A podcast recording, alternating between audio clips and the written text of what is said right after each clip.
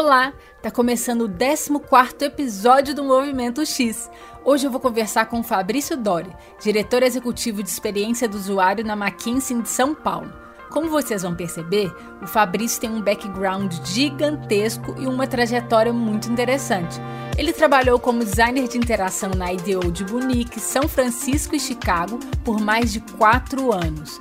Também foi head de inovação digital no Itaú e ajudou a criar muitos dos produtos e serviços digitais do banco que usamos hoje.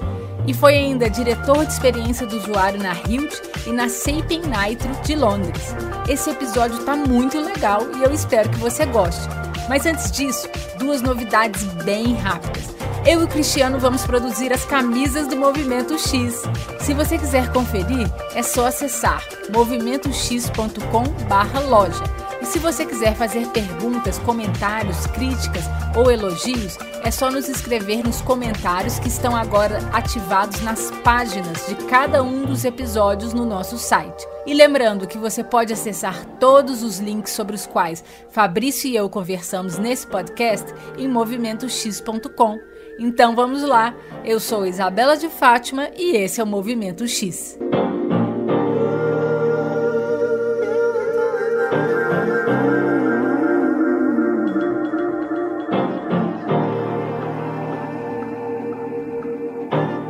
Oi Fabrício, tudo jóia? Tudo bem. Estou muito feliz de conversar com você. É, muito obrigada pela presença aqui no Movimento X.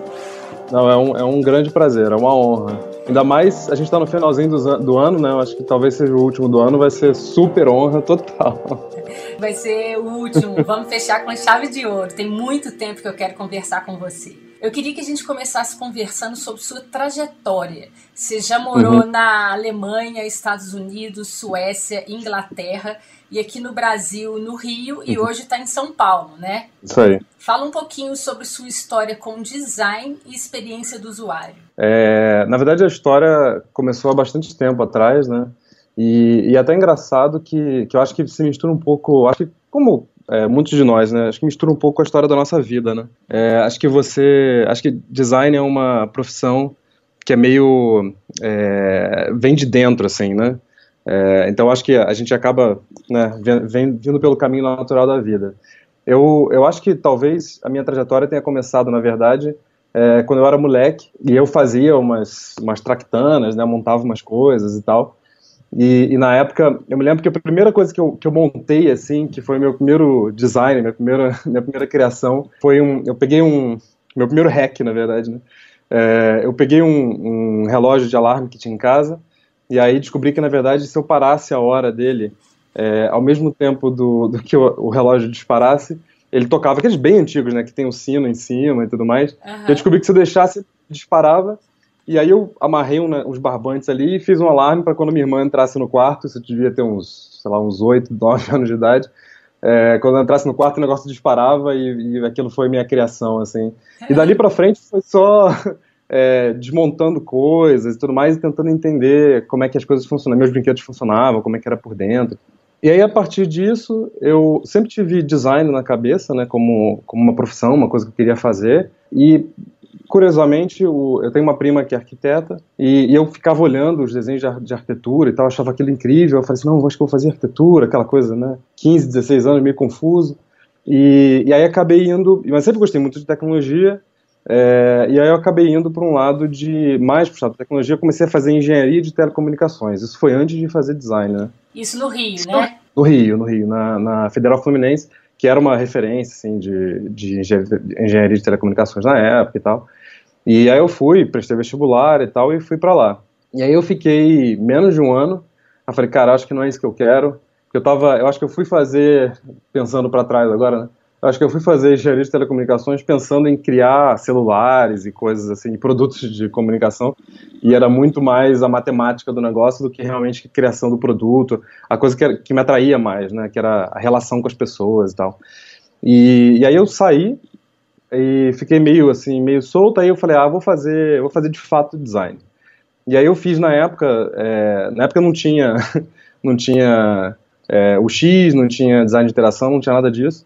Aí eu fui fazer desenho industrial Né, e o design industrial era dividido em, em, programação visual e projeto de produto, eu fui fazer produto. Eu sempre gostei muito da coisa física e tal. E é até interessante que isso definiu muito do trabalho que eu vinha fazer depois.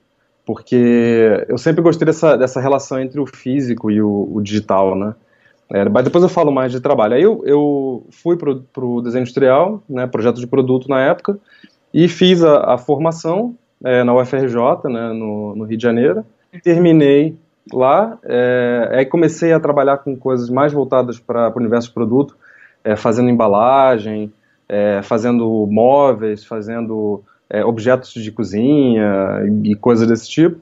E aí naquela época, é até engraçado porque eu, eu tava, eu fui trabalhar no Centro de Tecnologia do, do Rio de Janeiro e no Instituto Nacional de Tecnologia, que era o Centro Design Rio na época, que era uma, uma iniciativa é, do Sebrae para estimular design em pequenas empresas e tal. Um negócio até engraçado que eu, eu fui trabalhar com isso super cedo na, na minha carreira, mas era uma forma de colocar design, vamos dizer, de estimular design no, no Rio de Janeiro foi muito legal, uma coisa que aconteceu por acaso, porque eu conheci algumas pessoas. Eu fiz meu projeto de, de graduação de produto dentro do Instituto Nacional de Tecnologia. Então tive acesso a umas coisas legais também, né?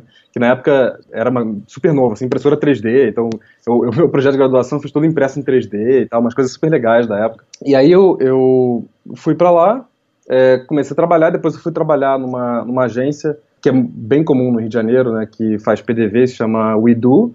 É, e é até engraçado porque na WeDo a gente estava fazendo umas coisas assim de, de PDV que tinham tecnologia, né? É, então foi meio que uma introdução também, um retorno assim à, à tecnologia no universo de design para mim, porque a gente fazia umas coisas totalmente politicamente incorretas, mas umas é, umas máquinas assim interativas para você, para marcas de cigarro, assim, umas coisas que, que porque as marcas não podiam fazer comunicação, né? E aí começaram a fazer é, eventos e, e, festas assim dentro de boates e tal, e a gente fazia umas máquinas assim com LEDs e, e você chegava, pegava o cigarro, o negócio piscava e tal, era tipo a, a interação da época, né?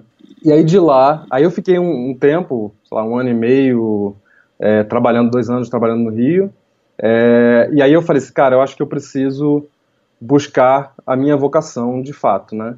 É, não dá para, assim, não é bem produto, eu gosto muito de tecnologia, aí eu comecei a dar uma pesquisada e na época achei duas faculdades que eu tinha gostado bastante. Uma era o Instituto de Design de Illinois, que aí vai para um lado mais estratégico e tal, e o outro é o, o Instituto de Umeå, na Suécia, né, no norte da Suécia, que é um, um, um, lugar engraçado, tem várias histórias para contar desse lugar, mas é um lugar assim, no, não sei se você já viu, mas fica no norte da, da Suécia, e é uma mega estrutura, assim, é uma escola muito boa de design, e, e aí eu fui fazer Interaction Design, né, que é o nome que, que se dava na época, o curso ainda se chama Interaction Design, mas era tipo o, o nome mais comum, assim, né, para design de interação e, e o X, e aí fui para lá, fiquei dois anos lá, né, fiz o, o primeiro ano, e, e, tinha uma coisa muito legal da faculdade, acho que fora, assim, toda a capacidade que eles têm, né, de, de investimento em educação e tal, os laboratórios, assim, o nosso laboratório de, de, de interação lá tinha, é, cara, equipamentos, arduinos, a, a torta é direito, e, assim, sensores e, e muita coisa muito legal, assim, né. Nossa, que fantástico. E a gente está falando mais ou menos de que ano, você se lembra? Ah, isso foi em 2005, 2004, 2005. E aí eu fui, fiquei lá um ano, fui de 2005 para 2006 eu fui para os Estados Unidos, aí fui trabalhar na IDEO lá. Então eu, eu na verdade, eu estava procurando um lugar para fazer o que seria inicialmente só um estágio, né? E, e aí recebi essa proposta no, na IDEO em São Francisco e eu falei, cara, é isso que eu quero e fui para lá. E aí foi, foi interessante porque eu comecei a trabalhar lá, né? E, e aí tinha uns projetos legais. São Francisco que tinha um, um projeto. É, assim, acho, é, é, engraçado que as coisas vão acontecendo. Assim, depois que a gente olha para trás, faz tudo sentido, né? Uhum. É, eles me chamaram na época por um projeto em, em Chicago. E aí em Chicago eu comecei a trabalhar com um grupo lá e tinha um projeto de um para AT&T bem grande que foi criar é, um dispositivo que agora já é uma coisa obsoleta com, com smartphone, mas era. É, engraçado que é, é, tudo tão rápido, né? É, era um dispositivo para casa com funcionalidades tipo de, de smartphone, né? Então você tinha é, voice mail na época, que era um negócio super bacana, né? É, então você poder é, ver teu voice, quem, quem te ligou e, e, fazer um playback, assim, tocar as mensagens. E, e, tinha acesso à internet, então você tinha, uma tela grande, né, tinha um, era um dispositivo para casa com uma tela grande e um outro que você falava com seus telefones sem fio na casa, né. Então esse foi um projeto... Só, só uma Fala. dúvida, antes da gente falar um pouquinho mais dos seus projetos na IDEO, que assim, você ficou quatro anos na IDEO, né, eu queria uhum. saber como é que você conseguiu esse primeiro trabalho na IDEO, foi um, ah, tá. uma, um, um, estágio, foi, como é que foi? Ah. É, foi a coisa mais banal do mundo, assim. Porque eu estava procurando, eu tava procurando um lugar para fazer esse estágio, que seria o estágio é, de verão né, da faculdade. E aí eu comecei a mandar comunicação para vários lugares e a IDEO sempre, obviamente, teve no meu no meu radar, assim, no lugar que eu adoraria trabalhar. Só que era uma coisa assim, cara, nunca, ah, nunca vou conseguir e tal. E aí eu vi que tinha umas posições abertas para São Francisco. Entrei no site, me inscrevi, é, deu sei lá, uma semana entraram em contato, eu fiz algumas entrevistas, fiz umas três ou quatro entrevistas Poxa, na época. que fantástico! Pois é, né? E aí eles falam, não, cara, a gente gostou muito do trabalho, do seu trabalho e tal, e era uma coisa louca, porque como eu estava na Suécia fazendo o processo para São Francisco, eu fazia ligação três horas da manhã, né? Então, três horas, quatro horas da manhã eu tava lá fazendo entrevista e, e, e, conversando com as pessoas. E aí, eles, quando eles convidaram, aí eu fiquei feliz pra caramba, né? Caraca, Aí fui para lá, né? Poxa, imagina, eu tô feliz só de ouvir. Eu acho que essa é uma pergunta que a maioria das pessoas tem, né? Como conseguiu o primeiro trabalho na IDEO? Pois é. Mas sabe que é, depois da. Olhando para trás agora também, né? Vendo é, como. A, a IDEO tem uma coisa, pode, tem várias histórias assim da IDEO, né? Mas é, a IDEO tem. A IDEO contrata as pessoas, é, lógico pelo skill, pelo portfólio, mas muito pelas atitudes, né? Então essa, essa coisa assim de que eu acho que está assim, tá muito presente até na, na, forma como eu penso o design, né? Eu acho que é, de, de, usar design para transformar o mundo, transformar as empresas, transformar as pessoas, a vida e tudo mais. Então eles estão sempre buscando essas, essa, essa visão, assim, né? Pessoas que usam design de uma forma visionária. Bacana demais. E, e aí, voltando, você tem diversos projetos, né, lá. Hum. Você ficou quatro anos e você estava contando da, da AT&T. É, pois é. E aí eu fiquei... Que é o Home Manager, né? Isso, isso, home manager. E, e aí a gente, era, era uma coisa interessante porque eu, de repente, saí de um contexto que era, é, assim, meio teórico, lógico, com prática e tudo mais, uma coisa legal dessa faculdade lá da Suécia é que eles têm, uma coisa que, que eu acho que, a gente, que falta no Brasil, né, que é a parceria muito próxima com empresas. Então, todos os projetos lá da Suécia, né, da faculdade, eram sempre com uma empresa, tipo Electrolux, Volvo. Então, era uma coisa assim, tipo, eles vinham, patrocinavam o projeto, e aí você vinha e trabalhava com eles, e aí apresentar, me lembro de apresentar projeto dentro da Volvo e tal, umas coisas bacanas deles. E, e aí quando eu fui para a IDEO, foi assim, pum, caí no meio do negócio prático ali, tinha que produzir e fazer protótipo e colocar em prática tudo que eu estava tava vendo né, e aprendendo. E foi incrível, né, porque eu acho que essas situações, a gente entra numa, assim, tem, tem o desafio, a dificuldade de entrar ali e é onde você aprende de verdade, né, quando você faz assim, stretch the, the skills, né. E aí eu, a gente começou a fazer uns protótipos assim de altíssima definição, né, usando é, usando Arduino, usando é, tablets que estavam disponíveis na época, Windows, que eram bem antigos, mas rodavam Flash, e a gente programava os protótipos em Flash. E, e aí colocando ali, o, o, fazendo o protótipo do dispositivo, do telefone, todo funcional, então gente, você podia pegar e simular, por exemplo, uma ligação, e a gente usava isso para fazer os testes com os usuários é, e para fazer os nossos testes internos, né. Então esse foi um projeto super bacana. Lança, foi lançado no mercado, ficou no mercado uns três anos, foi um sucesso lá para a AT&T. É, só que depois, com logo, acho que uns dois anos depois veio o iPhone, né? Isso foi em 2006. É, e aí com iPhone, com iPod, iPhone, é, o iPod Touch na época, né, e o iPhone depois, isso começou a ficar obsoleto, né, para eles. E como é que foi essa sua passagem pela IDEO também de Chicago e Munique, né? Porque você pois é. entrou e parece que deu super certo. Você ficou lá quatro anos. Pois é, não, foi ótimo. Assim, foi, foi, foi interessante porque eu fui para ficar seis meses, aí eu fiquei um ano, aí eu voltei para a Suécia e depois fiquei mais três anos e meio. Né? Então foi uma coisa assim. É, eu me encontrei lá e é interessante, assim, formou a, a, a, maneira como eu penso o trabalho em design, interaction é, atualmente, né? É, então, assim, a gente. É, eu fiz esse trabalho, depois eu fui para Chicago, né, ainda nesse período da, da primeira fase né, da, da IDEO. E aí em Chicago eu trabalhei num, num projeto que basicamente é, assim, acho que marcou minha vida, assim, como, como designer, né? que foi um projeto que a gente fez grande para a Ford na época, é, em que a gente criou o, a interação dos carros da Ford. E é interessante que é, na época não tinha, né, nada disso. Então a gente foi fazer pesquisa em carro da polícia, é, bem IDO, assim, pegando é, cenários extremos, usuários extremos, para poder ver como é que é utilizar a tecnologia dentro de um veículo. Né, foi ver helicóptero e tal, e trouxemos esses aprendizados é, via né, o processo do, da IDO para dentro do, do protótipo e do, das ideias, do brainstorming das ideias que a gente estava gerando. E daquilo ali surgiu é, o trabalho para a Ford, que a gente apresentou para eles de uma forma super altíssima fidelidade assim, em termos de protótipo. Né? Você podia sentar e meio que dirigir, quase dirigir o carro. É, e está nos carros da Ford até hoje. E, né? e é, é, o My Ford Touch, né? My esse projeto. Touch. E o que me chamou a atenção é que, se não me engano, isso foi mais ou menos em 2006, né? 2007. Isso, isso. E, e como você disse, hoje a gente está vendo isso, né? É impressionante como que atualmente a enxurrada de notícias sobre a Volks, é, hum. Nissan, várias é, marcas da indústria investindo bastante em um X nessa categoria agora, né? Como que elas estão agora Sim. correndo muito atrás. Né? Sem ah, dúvida.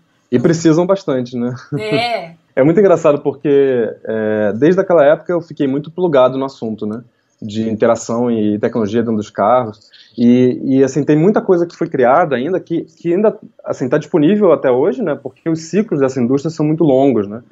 E eles precisam de, de muita ajuda, né? Porque hoje, na verdade, isso é o contrário dos ciclos de tecnologia, né? Que são super curtos. Né? Então você tem hoje é, o sistema lá da tem, tem o da Apple e tem o da Android, né, para veículo, para da Google, né, o Android para veículo, mas ainda está uma coisa meio incipiente, né, tá, tá, ainda bem no início. Mesmo em carros de luxo, o, a interação ainda não é boa, né? É, ainda mais considerando que você está dirigindo, né? Então o reconhecimento de voz ainda é fraco, né? Então assim, tem um monte de coisas que ainda precisam avançar. E desse projeto, o engraçado é que, é, curiosamente, é um desses bebês assim, né? Você, de projeto que a gente vai e pega. Então, quando eu ando, às vezes, num, num Focus, lá, lá, na Inglaterra, recentemente, os carros da Zipcar, de aluguel de carro, eram Focus. Então, eu podia entrar e dirigir um sistema que eu criei, ajudei a criar. Né? Então, é muito legal que eu conheço toda a navegação dele. Eu criei os ícones na interface. Poxa, que fantástico. É muito divertido. E quais foram os seus maiores desafios e como que você contornou eles na, na IDEO? Eu acho que o desafio, é... eu acho que lá tem um desafio de como você, os projetos são projetos sempre de inovação, né? Então, é, o componente de, assim, você precisa sair, assim, do, da perspectiva do usuário, ou então do, da pesquisa é, e de informações iniciais muito é, desconexas, né? É, e chegar muito rápido numa solução de alguma coisa que seja nova. Né? Então, eu acho que esse desafio para mim era sempre é, tinha um pouco de angústia, assim, né? Mas sempre dava certo que é, que é você começar um projeto é, sem saber o que vai ser o final. Começar com aquele desafio assim, não, você precisa repensar o, como é que é a interação com, né, trazendo novas tecnologias, interação com tecnologia num veículo e pá, é isso. tipo, né, então você conseguir sair disso com uma coisa concreta, para mim, é um desafio incrível, assim, sabe? Uma das coisas que eu, que as pessoas sempre perguntam, né, como é que é trabalhar na IDO e tal, né, e como é que é é, o que, que você aprendeu lá, né? Assim, o que, que você extraiu de lá, né?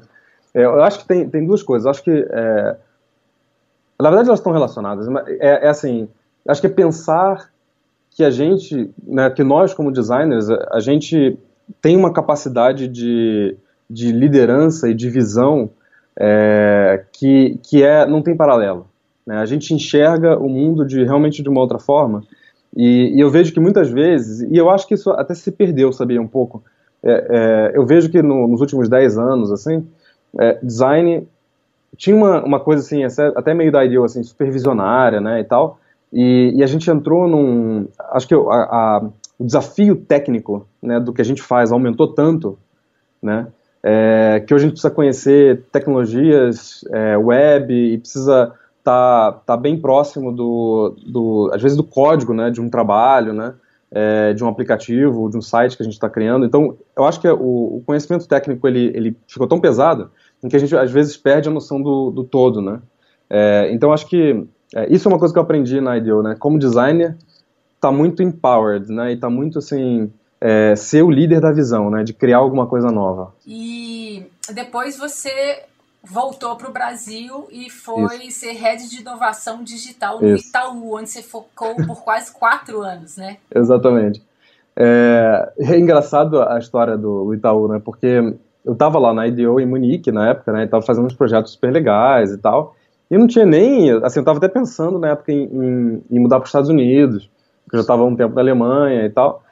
Aí eu estava, né, assim, cara, vamos ver. E aí surgiu uma conversa, assim, do nada, de, olha, tem, tem essa posição aqui, né, veio por uma Hunter, né, é, ah, tem uma posição aqui e a gente acha que você pode ser um bom candidato. Beleza, vamos, vamos bater um papo. E, e aí conversando com, fui conversando com ela, conversando com o pessoal do banco, isso levou acho que uns seis meses mais ou menos. A gente, eu, eu percebi na verdade que era muito mais do que é, simplesmente uma posição operacional. Era uma posição para poder ajudar o banco a ser mais inovador. Né? E, e numa, numa função que era bem interessante, que é, é, trabalhar a tecnologia dentro de uma organização como Itaú, ela trabalha com todas as áreas né, do banco. Então é uma coisa muito central, né? É, então isso me atraiu muito, assim, esse, esse desafio e passar. Eu não, na, naquele, até aquele momento eu não tinha tido a, a, oportunidade de estar do lado do cliente, né? Estar do outro lado do balcão, né? É, então essa, essa vontade de, na verdade, é, levar toda, todo o trabalho da IDO realmente e colocar na prática, porque a gente falava muito, né, de, é, do design da organização e de como é que você trabalha, como é que você torna uma organização mais inovadora e tal, com design thinking.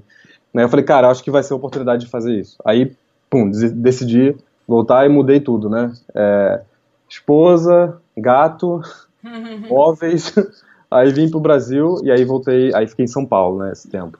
Nessa sua experiência no Itaú, é, uhum. você criou várias das ferramentas e produtos digitais uhum. do banco, né? Como o uhum. Pag, o aplicativo mobile, o espaço de uhum. trabalho digital. Então, foi. O, o tempo no, no, Itaú foi um tempo assim é, que, que, passou muito rápido, né? Que foi tanta coisa e, e num espaço curto de tempo, assim. É, então, é, acho que tem, tem muitas lições, assim, em vários níveis. Dá, né, se a gente ficar sentado, a gente vai falar o dia inteiro sobre isso. É, acho que tem. Acho que a primeira coisa foi um aprendizado grande pessoal, né? De sair de uma situação em que eu estava ou, ou, trabalhando por conta própria com equipe, né, junto com uma equipe, ou liderando equipes pequenas, né, de, de, de duas, três pessoas, para ter uma equipe grande, que quase, de quase 40 pessoas, e, e trabalhando em muitas frentes, né, e são, foi uma coisa que, que foi um aprendizado para mim é, do que fazer e do que não fazer, né, em situações como essa. E eu acho que a primeira coisa também foi chegar numa organização tão grande, né? O Itaú tem 100, quase 100 mil funcionários, né? É, e você falar assim, cara, tá, onde, onde eu estou aqui, né? O que, que eu vou. Tipo, começar a colocar em prática tudo aquilo que, que era a teoria ali num, numa, num contexto novo, né? Então eu fiz um, logo no início eu, circulei muito e, e, e comecei a, a, conversar com muita gente, né, para poder tentar entender como é que a organização funcionava e comecei a montar a minha equipe, né, contratar designers. E aí eu vi a dificuldade, eu estava esse tempo todo trabalhando no exterior, né, e, e a dificuldade de, de encontrar é, profissionais aqui no Brasil, né. Tem muita gente muito talentosa, mas tem pouca gente para o mercado, né. É, então isso é uma coisa interessante. A gente ainda tem uma a, a, formação também é muito limitada ainda no Brasil, né, muito muito pequena, né é, ainda falta a produção de mais gente, né? É, então, enfim, comecei a ter essa dificuldade de montar a equipe, aí comecei a, correr atrás e uma coisa interessante também, né? De trabalhar com é, uma empresa de recrutamento para trazer designers, estava procurando é, designers de interação, né?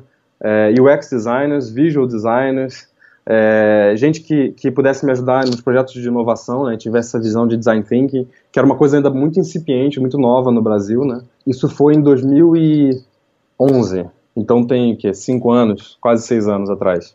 Né? Então estava no início de toda essa, essa conversa. E aí eu comecei a montar a equipe e teve um aprendizado interessante de design precisa, e isso me marcou muito. Eu trabalho muito, assim, até hoje eu, eu foco muito isso, né, na, no, na maneira como eu trabalho e como eu tento fazer com que as pessoas que estão trabalhando comigo também vejam. Que a gente precisa estar muito integrado, né? É, assim, é muito natural é, as pessoas vão me bater quando eu vou falar isso, mas é muito natural do designer é, querer estar tá, tá, tá envolto de designers, né? É, porque é muito fácil a gente estar tá com pessoas que, que pensam que nem a gente. Né? E o desafio está em você ir para um contexto em que as pessoas pensam diferente de você. E aí você começa a ter que convencê-las de que, na verdade, é, o que você está fazendo é importante, mas de repente você precisa, de repente, não não ser tão designer em algumas situações e levar em consideração a perspectiva de uma pessoa de negócio, de uma pessoa de tecnologia, enfim. Né? Então, eu acho que esse aprendizado de integração minha, mas integração do grupo né, que estava comigo pra, na organização foi, foi incrível. Assim. E dessa sua equipe de mais ou menos 40 pessoas, todas elas eram de eram designers? Tinha, tinha gente de negócio, tinha gente de tecnologia, é, tinha gente do banco, que tinha bastante conhecimento de banco também. Então era um mix, né? Tinha pesquisador, tinha antropólogo. Que legal. Um antropólogo. Eu é... acho que aqui do podcast que eu conversei, que eu acho que esteve na sua equipe, é, o Robson Santos e a Elisa Rob... Volpato. Elisa, exato, exatamente. É... Passou muita gente bacana, assim. Muita gente muito talentosa, muita gente bacana nesses últimos anos. É... Acho que foi legal, né? Porque é, deixa um legado, né? De pessoas que, que criaram muita coisa. É, e a gente, a gente, assim, tem muitas histórias, né? Mas a gente é, ajudou, por exemplo, a, gente trouxe design sprints para o banco, né? Que era uma coisa que a gente percebeu, foi uma percepção nossa de que é, os ciclos de design precisam ser curtos e precisam ser próximos de, de capturar resultados, de trabalhar com tecnologia, de trabalhar mais lean, mais, mais ágil. Né? Então a gente começou a criar esses ciclos curtos, muito inspirados pelo design sprint do Google Ventures, e isso explodiu dentro do banco, e hoje tem, já rodaram mais de 100 design sprints lá pelo banco, em todas, em diversas áreas, entendeu?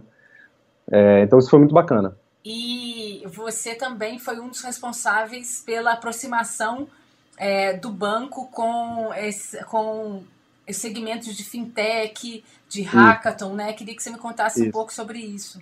Pois é.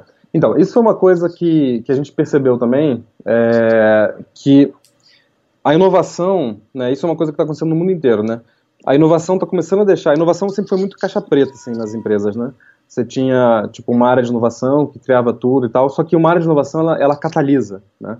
Mas ela não é capaz de gerar inovação para a organização como um todo. Você precisa da, que a empresa seja inovadora, que as pessoas se sintam parte do, da, da sintam a responsabilidade de inovar em diversas áreas, né?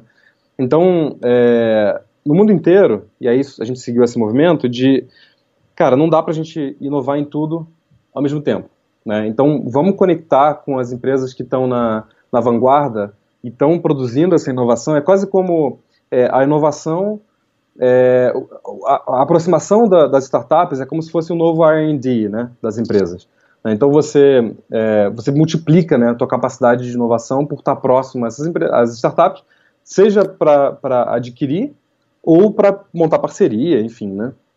Então era um pensamento que a gente tinha é, já desde de alguns anos atrás, né? É, tem algumas coisas confidenciais da história, mas é, de ter alguns labs de inovação e tal, e chegou-se a esse modelo é, de, de é, ter um espaço é, que é o espaço do, do Cubo hoje, e aí tem, tem muitas outras histórias de, de gente que né, ele pegou, pegou essa, essa semente e, e fez acontecer, tá? É, então, né, teve é, essa aproximação foi super importante e hoje, na verdade, o Cubo tem é, 50, mais de 50 startups e todas elas, todas elas não, é, uma boa parte delas trabalha muito próxima do, do Itaú. É, então, isso traz é, uma capacidade de, de, de expansão da inovação deles absurda, né?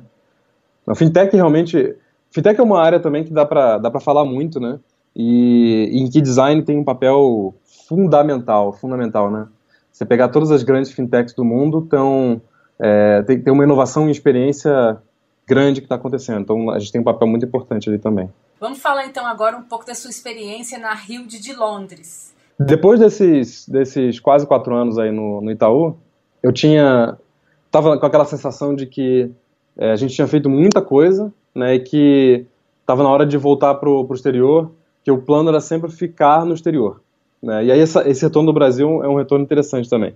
E aí eu falei assim, ah, vamos, vou voltar para fora. Comecei a conversar com algumas pessoas e surgiu essa, essa oportunidade lá, lá na Hilde. E acho que tem as agências digitais, né, e agências principalmente do, do perfil da Hilde.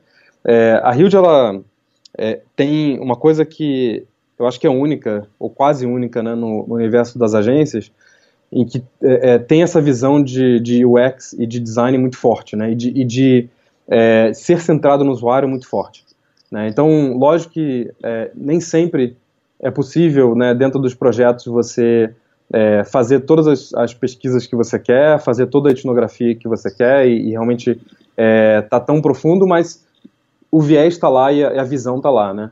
É, então, o, o, Aaron Shapiro, né, que é o, o CEO lá, sempre, é, em todas as, as, conversas que eu tenho, até o livro dele, né, do, do Users Not Customers e tal, tem muita, assim, o universo de agência, é até engraçado, né, porque tem muita gente que, que vem do mundo de agência, eu não sou uma pessoa do mundo de agência, né, então foi uma coisa nova para mim como experiência, mas é interessante você é, ver que das agências, tem muita agência com uma visão tradicional, né, é. de comunicação tradicional, é, em que é, é, liderado, a, visão é liderada por planejamento, é, é, é, é liderada por uma, uma perspectiva muito forte de marketing, uhum. que, que não necessariamente leva em consideração que, no final das contas, hoje, principalmente hoje em dia, você tem pessoas e usuários do outro lado, inevitavelmente, né? Assim, não é, não dá para a gente criar hoje um, um, site sem levar em consideração como é que esse site vai ser usado. A não ser que seja uma campanha, uma coisa efêmera, né? É. É, né? E, e, muito do que a gente cria hoje, por isso que eu gosto muito, as pessoas às vezes torcem o nariz, né? Mas eu gosto muito do, do termo produto digital. Né, porque é realmente um produto digital que a gente está criando, né? É. E ele vai ser usado pelas pessoas de fato. Então não é uma coisa que vai, você coloca ali e desaparece, né? É. Então, eu acho que agências como a Hild têm essa, essa capacidade, né? É, eu acho e... que é uma das poucas, né? Eu venho do mercado de agência e é muito difícil você trabalhar com design centrado no usuário em agência, Nossa. porque a mentalidade é campanha e eu, eu nunca trabalhei na Hild, mas a impressão que eu tenho é que ela é uma das únicas, né? Ela Exatamente. que consegue fazer esse processo realmente focado no design centrado no usuário e muito forte em pesquisa, em prototipação. Exatamente. Isso foi uma coisa que, que me atraiu, né? É, desde o início. Então, é, quando eu estive lá batendo papo com o pessoal, e, e assim, é, você é nítida a diferença, né? Então, a gente fazia, por exemplo, é, muito, muitos protótipos, a gente era, tinha um cuidado grande, né? Em algum lugar eu vi que sua atuação era com Digital Transformation Strategy uhum. e UX. É, é, que acaba sendo uma mistura de tudo isso, né? E isso é uma coisa que. É, por isso que eu, eu, falo que a IDEO me marcou muito, né, assim, como profissional. É, eu, te, eu sempre tento, em tudo que eu faço, conectar aquilo ao contexto maior. Por isso que eu acho que é, agências como a Hilde tem uma, uma vantagem muito grande, porque você está você tá ali, às vezes você está fazendo uma coisa que está dentro, é uma campanha, mas está todo mundo preocupado em, em realmente essa estratégia está coerente, sabe? Isso está conectado com, com realmente a, a visão da empresa, né, como um todo. Né? Então, eu, eu, todo design, né, e aí pelo menos eu tento fazer isso, né, é, em tudo que eu trabalho, por isso que eu, eu agora eu estou na McKinsey Digital, né, que é um outro capítulo, assim, da vida, mas é, por isso que eu acho que empresas como a McKinsey também tem, tem essa, essa, essa pegada, né, assim, de você, assim, todo design ser parte de algo maior. De uma estratégia, né? Isso, exatamente. E eu acho que isso é, é, difícil, né? Então você, você às vezes, assim, tem, tem empresas que não têm nem a alçada, né? Assim, a, a liberdade por parte do, do cliente de pensar dessa forma, né? Então às vezes a pessoa quer, mas não consegue. Né? E eu acho que quando você se posiciona dessa forma, que aí eu acho que no universo de agências a Hilde faz isso muito bem, e no universo de estratégia, consultoria, é, por isso que eu vim para a McKinsey, né? Eu acho que a, a McKinsey está fazendo muito bem, é, é exatamente isso, né? é você pensar de forma sempre estratégica, né? Porque no final das contas, uma coisa interessante também, né? Uma coisa que, que eu aprendi, as coisas vão se conectando assim, né? Os aprendizados. E uma coisa que eu aprendi, por exemplo, na época do Itaú, é que um produto digital ele é capaz de transformar uma empresa. Então, é, o, o, primeiro produto digital que a gente lançou na época lá no Itaú foi o TokPag. Né? E, e o TokPag é, que, que, é um negócio é, super bacana de você fazer transferência, peer-to-peer -peer e tal, mas dentro do universo das coisas, é, é ele é até pequeno, né? É, mas ele, tem um, uma, ele teve uma capacidade de, de catali, assim, dentro do, da empresa muito grande, de todo mundo perceber que, na verdade, é, como uma empresa grande, você não pode fazer só. você não pode pensar no usuário de longe. Você tem que fazer coisas que o, usuário queira usar, não é, não é só porque ele é obrigado. Né? Porque você usar um, um um aplicativo de um banco é, um aplicativo do banco mesmo, né, de acesso à tua conta, o internet banking e tal, é, são coisas que o usuário tem que usar, porque ele precisa acessar a conta dele. Mas quando você lança uma coisa que ele não precisa usar, aí é a prova de fogo. Se você realmente entende o usuário e se você realmente sabe fazer um produto digital moderno, né? Como uma startup faz, por exemplo. Né? Eu fiquei um ano na Hild e aí eu tava. Aí tem um outro lado do, do universo de agência, né? Que ele, você consegue ser estratégico até um ponto. Porque você, muitas vezes, o relacionamento que você tem, é um, ele é um relacionamento com, é, com o departamento de marketing da empresa e muitas vezes não com uma área de, de negócio ou de produto.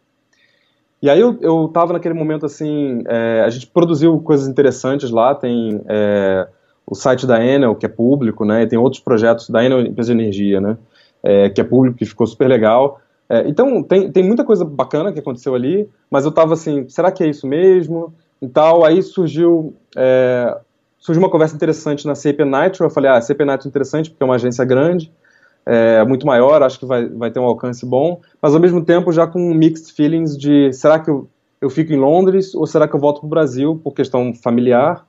É, e aí surgiu essa oportunidade na Digital McKinsey aqui no Brasil. Eu falei, ah, eu acho que é isso mesmo.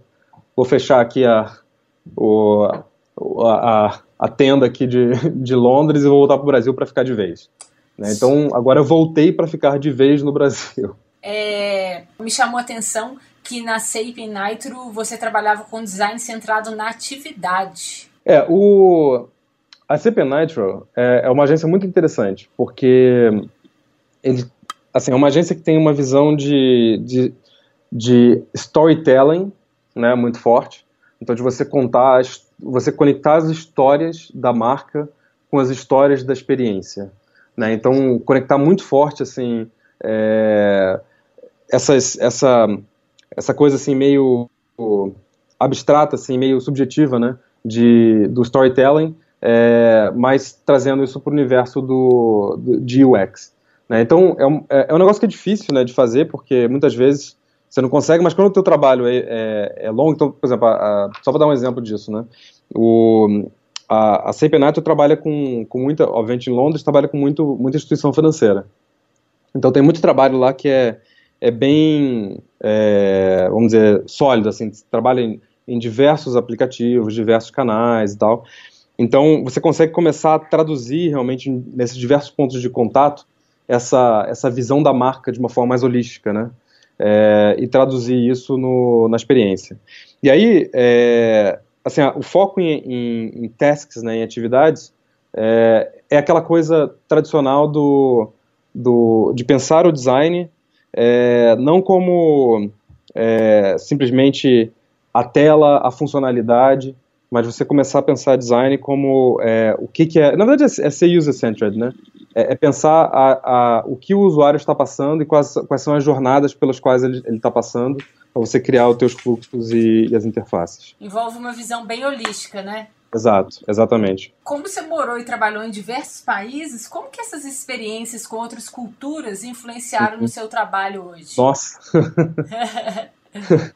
pra caramba. O, eu acho interessante porque, assim, na, de forma resumida, né, assim, é, o lugar que eu mais gostei de trabalhar, não que os outros não tenham sido bons, foi os Estados Unidos. Quando você trabalha nos Estados Unidos, você percebe por que, que tem tanta inovação saindo de lá. É, porque tem é, um pragmatismo muito grande, e ao mesmo tempo uma assim, é uma coisa assim meio é, anglo-saxã, até meio germânica, assim, de das coisas serem muito corretas, né, muito preto no branco e, e, e trabalhar de uma forma muito rápida, né, tipo voltada para resultado, né, mas ao mesmo tempo uma, um otimismo incrível, incrível. Então assim nunca, em momento nenhum, é, e isso é uma coisa que eu via, eu vejo ainda muito no Brasil, né? Assim, às vezes a gente começa um, um projeto e se ele, é, se ele é um projeto que tem um pouco mais de inovação ou tem um pouco mais de incerteza, as pessoas ficam muito desconfortáveis. Né? O cliente fica muito desconfortável, as empresas ficam muito desconfortáveis, porque a gente tem uma, uma, uma, ainda uma visão muito assim, é, depara, assim, né? Tipo, eu tenho um problema, preciso gerar uma solução. Uhum. Né? Enquanto que lá, é, como eles, eles têm esse otimismo, é assim, não, vamos fazer o um protótipo que vai dar certo, sabe? Mesmo, mesmo sem saber para onde que está indo, entendeu? Então acho que isso, isso da cultura americana é uma coisa muito interessante e eu tento também, sempre nos grupos que eu estou trabalhando, nas equipes, é, levar isso, né? Falar assim, pessoal, calma, vai dar tudo certo. Vamos, precisa ter otimismo. Se a gente não tiver otimismo, é, aí realmente que não dá certo. Né? Então isso é uma coisa interessante dos Estados Unidos. É, uma coisa que eu achei incrível, por exemplo, na Suécia, é, é essa visão de é, muito muito democrática e muito próxima, assim, sabe? Muito, é, eu me lembro de, de, de, como eu estava, assim, na Suécia eu era estudante, né? Então, é, querer, sei lá, estava fazendo um projeto que era para de alguma coisa médica, né, um equipamento médico, alguma coisa assim, e eu entrar em contato com, com o head de, da cirurgia, do tratamento molecular não sei o quê, do, e o cara te atende. Ele conversa contigo, ele vai tomar um café e tudo mais. Então, essa coisa, assim, é, muito flat, assim, muito horizontal da sociedade é impressionante. E não é à toa que muito do, da visão de é, design participativo, né, participatory design, é, vem, vem da Escandinávia, né? Porque isso é muito natural, assim, da cultura deles. É, e na Alemanha tem, tem coisas bem interessantes também da, da cultura alemã. É, eu achei incrível, por exemplo, num dos projetos que eu trabalhei, que foi para foi, foi tecnologia para veículos elétricos, é, para Bosch, né? Então um negócio super, assim, tecnologia avançadíssima. E a gente é, tem, tem até umas imagens legais assim do projeto da gente prototipando ali as soluções e pensando na toda a interação com tecnologia para um veículo elétrico. E você trabalhar com os alemães eles têm uma resiliência e uma capacidade de qualidade assim de, de experiência e qualidade técnica incrível. Então eu me lembro da gente estar tá num final de semana é, trabalhando num, num protótipo para esse carro e, e tinha é, a gente precisava conectar um, uns mapas do GPS para poder criar uma melhor experiência de navegação é, no GPS do carro e tal, porque tinha a ver com a tecnologia de, de veículo elétrico, de reduzir gasto de energia e tal. E, cara, a gente tinha as imagens do mapa, a gente passou o final de semana inteiro conectando essas imagens, montando, e, e aí tinha um, um desenvolvedor que estava trabalhando com a gente deles, né, da Bosch, um desenvolvedor nosso, e a gente trabalhando para poder criar um mapa melhor para um protótipo de uma coisa que a gente nem sabia se ia ser um carro, né? Então, assim, essa, essa é, resiliência ali no detalhe, sabe, é impressionante dos alemães. Eu acho que essas coisas a gente vai aprendendo e vai tentando trazer, né? um pouquinho de cada um, né? Sobre seu trabalho e sua vida hoje, então, como você disse, você está na McKinsey, né? Você é uhum. diretor executivo de experiência do usuário da área uhum. digital na McKinsey de São é, Paulo. Título? O título é, é, é esse mesmo, né? é isso mesmo. É, é. O, o, trabalho aqui, então, uma coisa que eu que eu estava buscando, eu acho que desde o talvez desde o momento que eu tenha saído da IDO, que eu fui para o Itaú, e desde o momento que eu saí do Itaú, talvez, é, era um lugar assim que eu pudesse é, vir e, e, e assim é, realizar minha assim minha visão de, de design, sabe? Que eu acho que é, eu, eu, saí com aquela visão assim super grandiosa assim, né, e visionária da, da IDEO e, e, eu acho que assim design tem essa capacidade, né, de, de transformar em, é, vidas e empresas de uma forma muito prática, né, assim, muito maker, né. É, então é, a McKinsey tem feito um investimento muito grande é, em digital, né, em digital, né, porque percebeu que na verdade não adianta assim a consultoria tradicional não adianta ficar entregando PowerPoint mais, né? Assim, já era isso, né? É, você precisa realmente fazer coisas, né? Isso eles perceberam é, muito forte no, nos Estados Unidos, é, e aí começaram a criar esses núcleos né, pelo mundo. Né, e aí me, foi uma tentação muito grande né, de vir para cá, porque é, a gente está no momento de criação desse núcleo, então somos responsáveis por design na América Latina, e, e, e, trazer essa visão de design, né, tanto do, assim, integrador, assim, né, tanto de uma visão é, estratégica, mas também conectar isso com o que a gente precisa fazer agora, né, que, a experiência que a gente precisa criar é, e trabalhar muito próximo de desenvolvedores. Então a gente está tá montando uma estrutura é, que, que é esse mix de, da estratégia né, tradicional da McKinsey com uma visão muito startup e muito, e muito pragmática assim, né, de, de desenvolvimento e de design. Então isso chamou muita atenção e a gente está trabalhando aqui no Brasil, né, no mundo inteiro, né, na verdade, mas é, em, em, em, dar o próximo passo em tecnologia e digital, né? Então, trabalhar de forma muito estratégica e criar, por exemplo, criar uma empresa do zero para um cliente.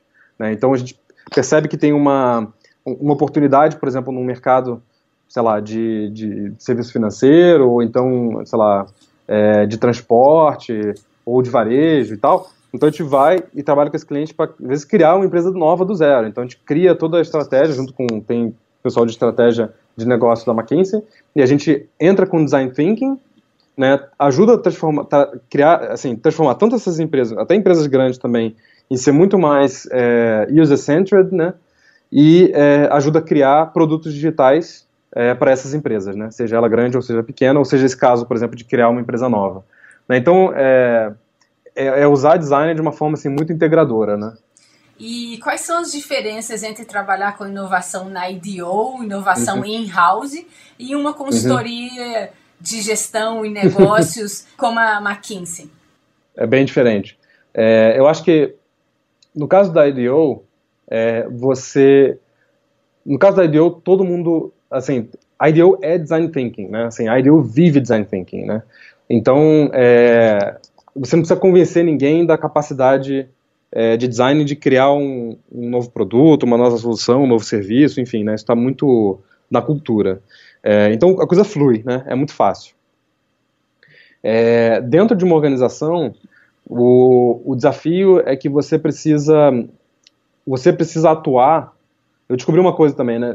Você tem que atuar de uma forma muito mais a se conectar com outras pessoas e, e, e e assim, no, é, fazer, você precisa funcionar é, dentro do, você precisa ser muito articulado ali, né, é, em conseguir navegar a organização é, e você criar é, produtos né, que estejam ligados aos interesses da organização, né, então e, sempre levando a organização para frente, né, tipo, é, então acho que, sei lá, o TalkPag talvez seja um bom exemplo lá no Itaú, né, de você criar um produto digital, né, e, e aquilo está conectado a a, a, tornar a, a, empresa mais inovadora, mas ao mesmo tempo entregar uma boa experiência, uma coisa muito boa para o usuário. Você tem que navegar esse contexto, ele é bem complexo, né? Tem muitas interligações e você precisa estar muito conectado às pessoas.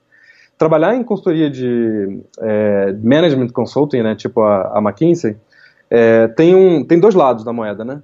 É, eu acho que um lado é essa capacidade, assim, está percebeu-se nesse universo que design é muito importante, tá? E eu, até, eu falei isso até numa apresentação que, que eu fiz há algum tempo no um tempo atrás na, no Google Campus aqui em São Paulo, que eu tava falando, cara, para uma para uma McKinsey contratar designers, né? Desse, nesse nível, a gente tem é, aqui no Brasil já somos 15, né?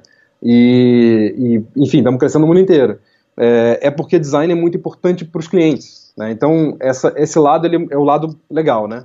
O lado difícil é o lado de você realmente conectar design de uma forma assim, meaningful, né? significativa nos projetos, porque assim, o outro lado é que a consultoria de, de management, ela já ela vive, né, por conta própria, assim, ela não precisa de você, de certa forma, né? então você vive essa dicotomia, né, é, então você conectar nos projetos design não de uma forma, não como ferramental só, mas como pensamento, é a parte mais difícil, mas é a parte mais interessante também. É, na sua opinião, quais são as três habilidades mais importantes para trabalhar com a experiência do usuário? Eu acho que é, empatia é uma óbvia, mas é, parece óbvio, mas não é. é. Então, empatia é fundamental. Eu acho que, de uma forma em geral, eu acho que essa capacidade de, de fazer coisas, né, ser muito ser muito maker, né? Eu acho que é, é, muito importante, que muitas vezes a gente, a gente não pode perder isso de vista, né? Eu acho que assim, fazer coisas é a finalidade de design. E eu sinto que, que é cada vez mais importante, é, as tecnologias, as ferramentas estão mudando o tempo todo, né? Eu acho que está muito antenado, assim. Ah, o, sei lá, eu trabalhava com, com Photoshop e, e, hoje em dia eu não uso mais Photoshop, eu uso Sketch Zeppelin, né? Então, assim, está muito antenado as tecnologias, as novas formas de trabalhar. É, eu acho que é muito importante, porque é isso que realmente cria a conexão entre, entre os, os membros da equipe, né? Como é que você se mantém atualizado? Você tem alguma rotina ou hábito, alguma dica para gestão do tempo? Eu, tento ficar conectado, assim, é, eu, eu recebo, eu, eu, por incrível que pareça, eu olho newsletters, né? É, eu, eu uso o aplicativo do Quartz, né, que eu acho incrível. É, então, Quartz eu não sei né, se todo mundo conhece, mas é, é aquele aplicativozinho de notícia. Né, então, ele manda umas notificações e, e, você interage pra, com ele como se fosse um chatbot. Então, eu gosto bastante. É, Eu, eu leio muito Medium. Né? Acho que Medium talvez seja uma das principais fontes de informação de uma forma mais é, profunda, né? Que eu tenho consumido ultimamente. Então acho que essa mistura, né? Acho que alguns, alguns blogs, é, newsletter, Medium e, e, muito a rede, né? Assim, as próprias pessoas, né? É, desses blogs você pode falar um ou dois que você acompanha? É, eu vejo muito o blog do Envision, é, eu acho muito bacana. O Intercom, né, que é muito bom também. É, e os de tecnologia, né, o TechCrunch. E, é, o TechCrunch acho que é o principal de tecnologia. Essas são as principais fontes, assim, de informação. E aí eu vou pegando umas coisas soltas, assim, né, de vez em quando. É, sei lá, o Ars Técnica da, da Áustria, aí eu vou pegando uns soltos, assim, só para ver se tem alguma outra coisa fora, porque esse, o, o, dessas mídias, elas ficam repetindo umas às outras, né? É, então acho que de vez em quando você consegue pegar umas coisas fora, assim, também é legal. Tá. E para fechar agora, Fabrício, quais são seus livros preferidos ou aqueles que você mais recomendou ou até o mesmo deu de presente, é, relacionados a UX, inovação, disrupção digital ou até mesmo a outros temas que te inspiram? É engraçado que é, eu lia muito livro, né? E, o timing do livro não tá cabendo mais na vida. Assim. então, eu presenteei é, recentemente algumas pessoas com um livro do com design sprints, né? Do Google Ventures, que, que chama Sprints, né? Que eu acho que é talvez para algumas pessoas seja meio batido, mas é, é uma coisa que ainda tem ainda tem muito aprendizado ali, né? Acho que é, é bem interessante. O Lean Startup, de vez em quando eu consulto, dou uma consultada, né? Para ver o que que algumas formas de pensar, alguns métodos que às vezes eu preciso trazer de novo. Acho que esses foram os mais que eu, que eu acabo é, usando é, recorrentemente, né? Bom, Fabrício, eu já tomei quase uma hora do seu tempo é, e eu quero agradecer. É, eu amei conversar com você, aprendi muito e muito obrigado pelo seu tempo e por fazer parte do Movimento X. Não, um grande prazer. É, e, e, é interessante porque é, eu, eu venho de um caminho diferente, né? Acho que talvez de, de várias pessoas que trabalham com, com X e, e design de interação, mas acho que talvez esse caminho diferente né, ele traz outras, outras perspectivas também. Com certeza. Muito, muito obrigado. Um grande prazer.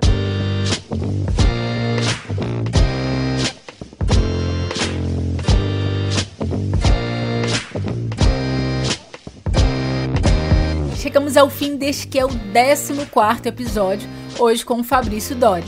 Se você tiver qualquer pergunta ou quiser me dar um feedback sobre este episódio, é só me escrever no Twitter. Meu perfil é Isabela de Fátima. Para ouvir outros episódios, acesse movimentox.com.